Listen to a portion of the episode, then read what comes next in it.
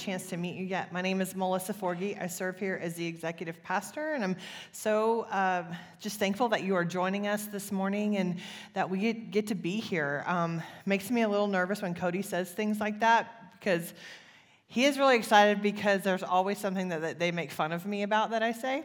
So I just give them more material. So just keep your expectations very low. But um, I'm just excited to be here. And if you're a guest with us, thank you for coming. Um, we know that it can be kind of nerve wracking coming to a new church and trying things out. And um, it's always awkward to walk into a new place. So thank you for being brave this morning and, um, and joining us. So we are going to continue through our study uh, on Ephesians and in Ephesians. Um, I love Bill has taking, is taking us through Ephesians over the next. Uh, few months, a year maybe. I'm not sure how long we're going through it, but we're going to be um, just breaking down Ephesians bit by bit, taking breaks here and there, but really diving into this letter. And I- am really excited for that. So um, before we get started, I'm just going to ask you to go ahead and flip to your uh, flip in your Bibles. If you have your Bible with you, that's awesome. There's always a table of contents in every Bible. So if you don't know where Ephesians is, you can find it at the front.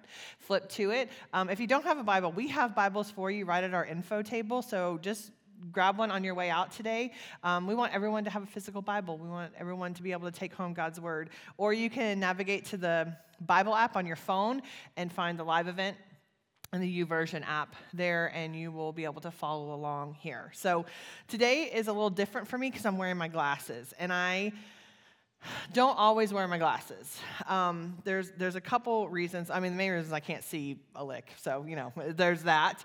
Um, seriously, I, I've, it's weird because I can see all your faces.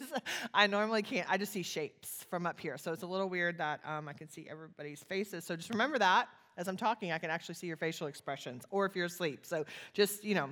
So, but the real reason is I couldn't find my preaching Bible that I have that is large font. so I don't know what I did with it. So you get my glasses today. My kids like to joke that I have bad vision because I'm old. Okay, I don't think that because I've had bad vision my whole life. So I don't think it has anything to do with age. Um, I just hate wearing contacts and glasses and. Um, my vision in one eye is really bad. And when Matt and I, after we got married, I was probably 24, 25 at this point, and I finally got around to changing my driver's license. And I um, had to go take the vision test when you take, go do your driver, you know, you renew your driver's license. So you like look in the little binocular things or whatever, and there's the lines, you know? So you could see all the lines, and I killed it, got all the letters on the lines, and then you cover your right eye, and you have to read out your left eye. Did fine cover your left eye, you have to read out of your right eye, there's literally no letters in the binocular thing. Like no letters at all, like blank. And I tell the lady, ah, it's blank. I think, I think this might be broken. She's like, really? That's never happened before. I said, I'm, I'm looking. I don't see any letters. Nothing. Um, and so she totally believed me that was broken. I think it was broken because it can't be that bad, right? So, um, but I have mistaken a tire on the side of the road for a deer before. Um, I have walked up to a complete stranger and gave them a hug because I thought they were my friend because I couldn't tell who they were. That was awkward. Um, done that in church before too. Uh, call people by the wrong names because I can't see you. So, anyways, um, I felt really blind, but God's really funny because if you've navigated to Ephesians, there's a little title that's inserted at the top of this. And this is not, this is what happened. It is called, what we'll be talking about today, a prayer for spiritual sight. So, God's funny. If everybody told you he wasn't, he is, because I can't find my large print Bible. So, we're going to be reading our little tiny Bibles today. All right, so um, we are going to be looking at this beautiful prayer that Paul gives um, to the church of Ephesus. And I love Paul's letters, and Paul is normally very blunt. He's like, Get your stuff together. I'm the apostle. Listen to me. Do what I say, and glory be to God. You know, that, that's kind of Paul. But here it's like he is just overcome with emotion and, and the desire for these people that he loves and that he spent time with to know how deeply loved they are. So we're going to read 15 through 19. So join me in God's word this morning. Um, this is why, since I have heard about your faith in the Lord Jesus and your love for all the saints, I never stop giving thanks for you as I remember you in my prayers. I pray that God, the God of our Lord Jesus Christ, the glorious Father, would give you the spirit of wisdom and revelation in the knowledge of Him.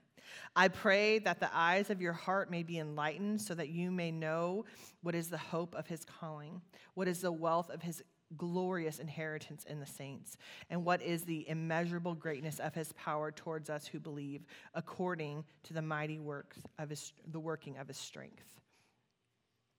So we're focusing here. I, want us to focus on something just really quick. And it says the spirit of wisdom and revelation and the knowledge of Him. Praying for the eyes of our hearts to be enlightened. This is a prayer for spiritual sight. He is praying for them to see God's immense love for them with the eyes of their hearts because that's where we experience it, that's where we feel it. And we know what, what sight does for us. It totally changes the way that we see something. And so we can be informed about a lot of things, but when you see it, when you experience it, it's totally different. A few years ago, Matt and I went to France. We were turning 40. Uh, we've been married about 15 years, and the Women's World Cup was going to be in France. We had 40, 15, and France. It was like the trifecta of perfection okay? And I've played soccer my whole life, been to thousands of games, and I've never been to a World Cup. And so we got to travel to France and watch the finals of the World Cup. Y'all, to be in the stadium, to see all of the countries represented, to, to hear the crowd, to see the colors, to, to watch our team win, which was awesome, was just life changing for me it just put everything that I had been learning about and experiencing into a whole different perspective. And, and just being in France and getting to see the Eiffel Tower and getting to go to the Louvre and going to Geneva and all these things, like, you know, I've seen pictures and videos, but to experience it like my whole body was engaged in this moment in what I was seeing. And it completely just changed my perspective and appreciation for these places. It was so much better than I could have ever imagined or looked on Instagram. But I couldn't imagine doing it without sight. How much I would have missed. And, and Paul is telling the church here the same thing. Spiritual sight is so vital to our relationship with God. Psalm 4, 34 8 says, Taste and see the Lord is good. See, when Jewish children were in school, they would, they would read the scriptures off these slates, and as they would read, they would be given drops of honey to taste. To remind them what they were seeing, they were also able to experience it, and it was good and sweet on the lips seeing God's love and mercy and grace close up in our lives, when we really experience it and appreciate what it is for, it changes everything. It creates this love for Him and, and, and a love for His ways um, and an overflow of love we have for others when we understand the depth of His love for us.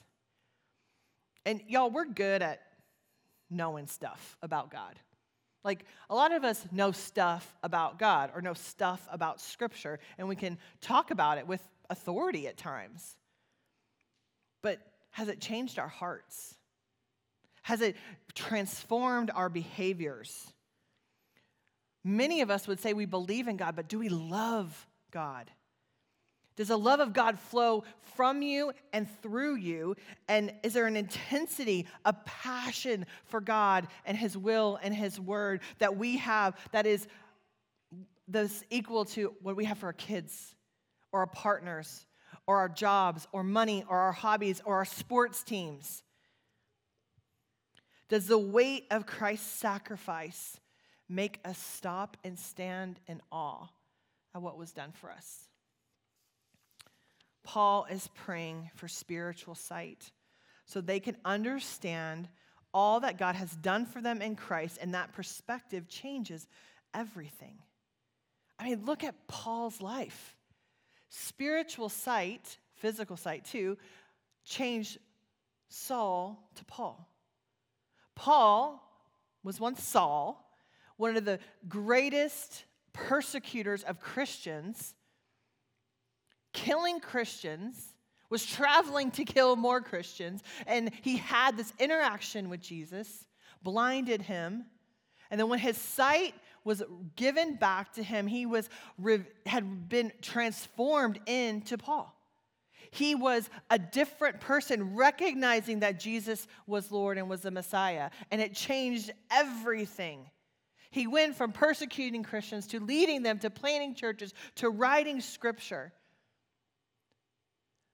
Spiritual sight can change everything. And I don't want us to walk away from this thinking, man, yeah, God did so much, so this is all the things I need to do for God. I want us to be amazed by what he has done for us through Jesus. I want us to leave here awestruck by the, the enormity of his love. And when we when we have that understanding, when we have that insight of just like who God is and how much he loves you, us, then his will for our life becomes much more clear. That revelation of what God did for us should stop us in our tracks, bring us to our knees, and leave us awestruck. The God of creation, this is what blows my mind. The God of creation, everything is under his dominion, reached down into my mess and said, You are my kid forever. In spite of everything, the deepest, the darkest, the worst, the most shameful, the most sinful, he said, My daughter, you are worth it. Spiritual sight shines a light into those dark places that have a grip on us. We're able to see the strongholds are false and they lose their grip. And Paul is, is saying a few things I really want us to dive into and just focus on. The first thing I see here in Scripture is that he is praying for us to see the transformation we are called to. Verse 17 says, I pray that the Lord our God, I'm sorry, I pray that the God of our Lord Jesus Christ, the glorious Father, will give you the spirit of wisdom and revelation in the knowledge of Him. He doesn't say, I hope you get smarter, okay? Because we know a lot of smart people who aren't very wise, right? Smart in school, not so smart on the bus. We've kind of heard that before, right? Okay. Wisdom is the revel and wisdom and revelation is that I am learning, I am growing, I am applying what I am learning. There's maturity, there's humility, there's awareness that comes from wisdom. And Paul is calling the church into the process of sanctification to grow in their knowledge of Christ, understanding who he is, into his likeness. And, and don't get me wrong, I am so grateful that Jesus accepted me exactly where he found me. He knew my sin, he knew my brokenness, he knew my fear, my sickness, my darkness. He knew all of it. And he said, Kid, I love you. But he loved me so much that he wasn't going to leave me the way he found me. Through the work of the Holy Spirit, we are transformed changed into new creation. 2 Corinthians 5:17 says, "Therefore, if anyone is in Christ, he is a new creation. The old has passed; behold, the new has come." You see, it's possible to be around Jesus for a very long time, perhaps maybe even a lifetime, and look nothing like him. And there's nothing in our lives that reflect him. Paul was praying for the church hey, I don't want you to get smarter. I want the Holy Spirit to literally take your heart from dead to fully alive through the knowledge of Christ. Verse 15 says, This is why, since I have heard about your faith in the Lord Jesus and your love for all the saints, saints, I never stop giving thanks for you as I remember you in my prayers. Okay mentioning their faith and love for each other, or love for the saints, this is important because the church of Ephesus is very diverse. Different cultures and races coming together. different cultures and races that were pitted against each other in society, that hated each other, that wouldn't even mingle together, wouldn't even share the same space or the same street. They were told from birth to not trust those people, to not be around those people, to hate those people. But because of their faith in Jesus, there was unity in the church. They weren't perfect. Listen, they had their problems. Made up of people, okay?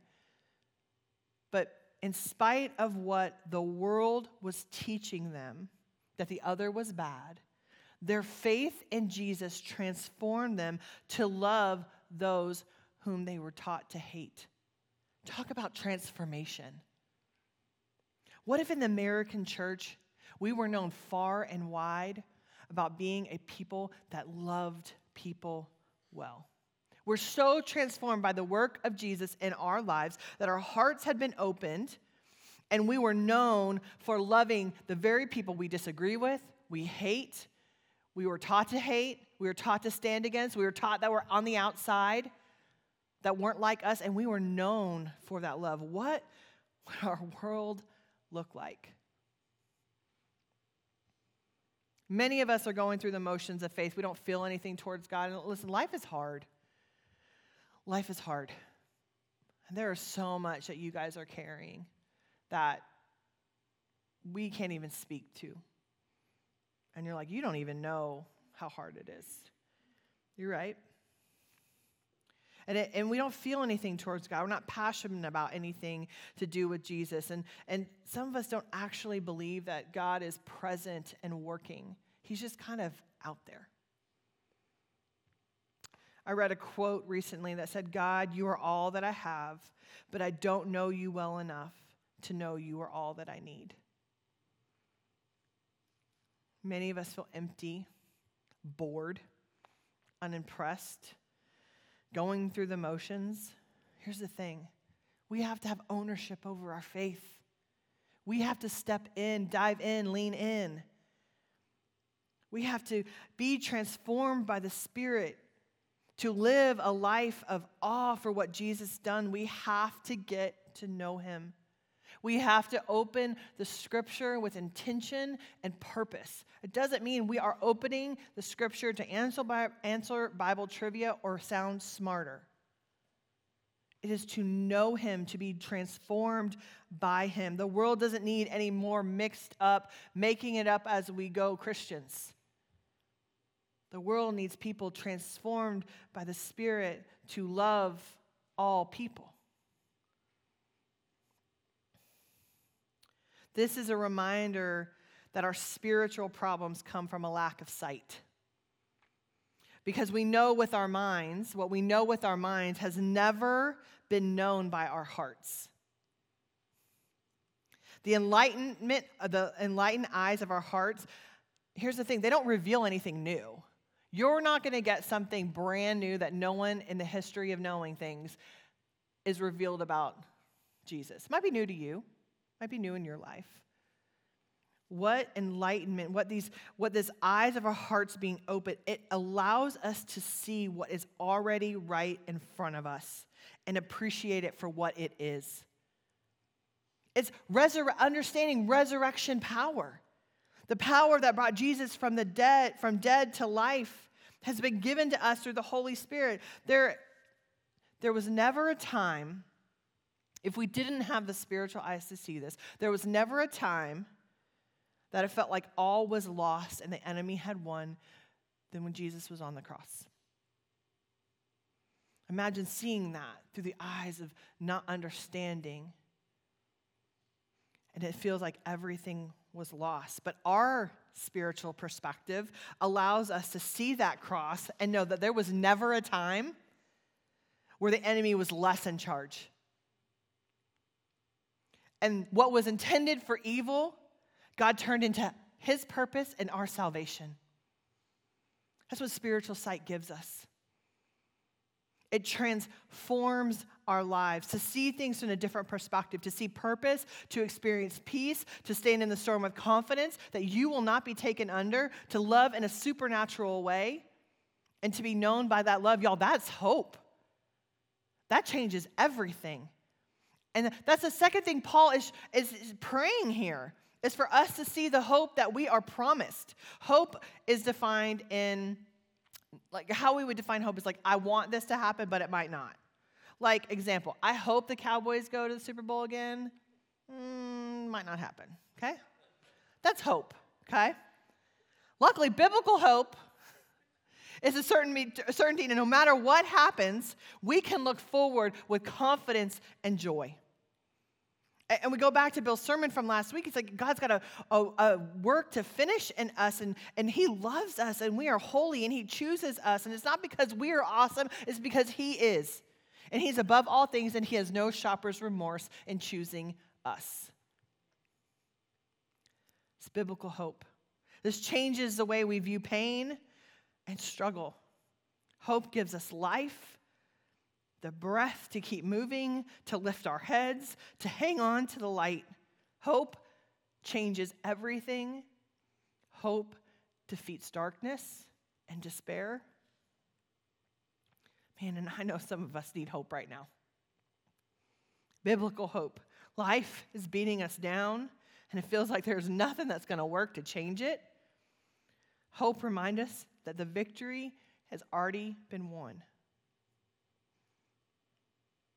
This pain that you are in will not take you under, and you will understand the purpose of it. And I don't say that flippantly. That's probably one of the most least comforting things we can say, right?